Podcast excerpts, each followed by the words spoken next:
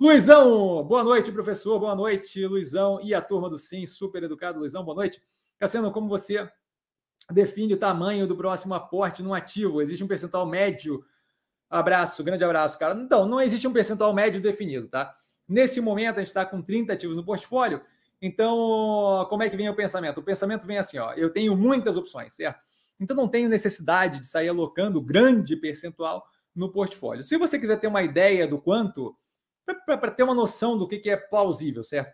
Pega 30 ativos, divide 100% por 30, você vê que cada ativo ali deveria ter aproximadamente é, 3%, certo? 3,33 dízima periódica, mas 3%, 3, 3,5%, para ser igualado entre eles, certo? Então, se eu estou começando uma posição num ativo novo, e eu tenho aí a pretensão, tenho, reconheço a minha incapacidade de prever o futuro, imagino aí que eu possa vir a fazer uns dois aumentos ainda, pelo menos, naquele ativo.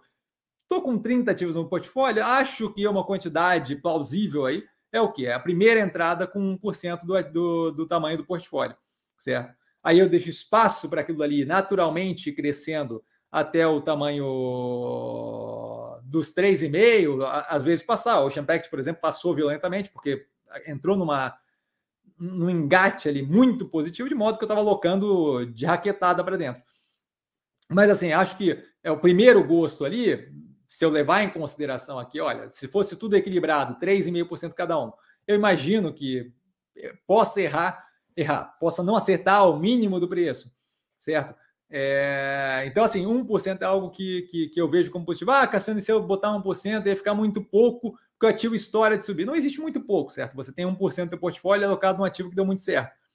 Se eu fizer isso é, e compreender que eu não tenho como sempre acertar o fundo, de modo que eventualmente isso vai ser é, menor alocação, porque eu acertei de primeira, e eventualmente vai ser maior alocação, porque eu tive que fazer mais preço médio, eu vejo que no médio e longo prazo aquilo ali é, me leva a uma decisão melhor se eu for previdente na alocação de ativo. Então, nesse momento, 30 ativos, é, eu acho que, olha, 1% do, do portfólio, é, do capital do portfólio, é mais do que suficiente para começar uma posição.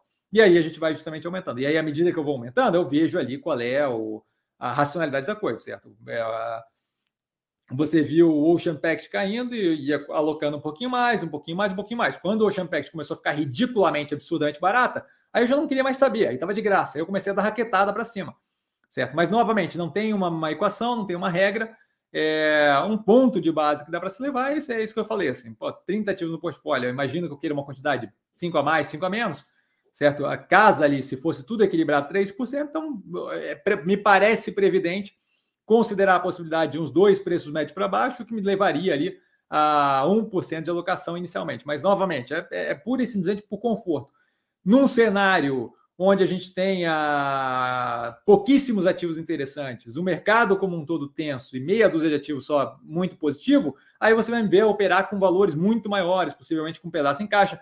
Mas isso é uma avaliação que a gente faz toda vez que a gente vai pensar o momento que a gente vive, o portfólio que a gente tem, por aí vai. Que nesse momento tem muita opção boa. Não, não... Se eu, por acaso, é, alocar 1%, o ativo começar a subir, não vai faltar opção para alocar o restante do capital, você entende?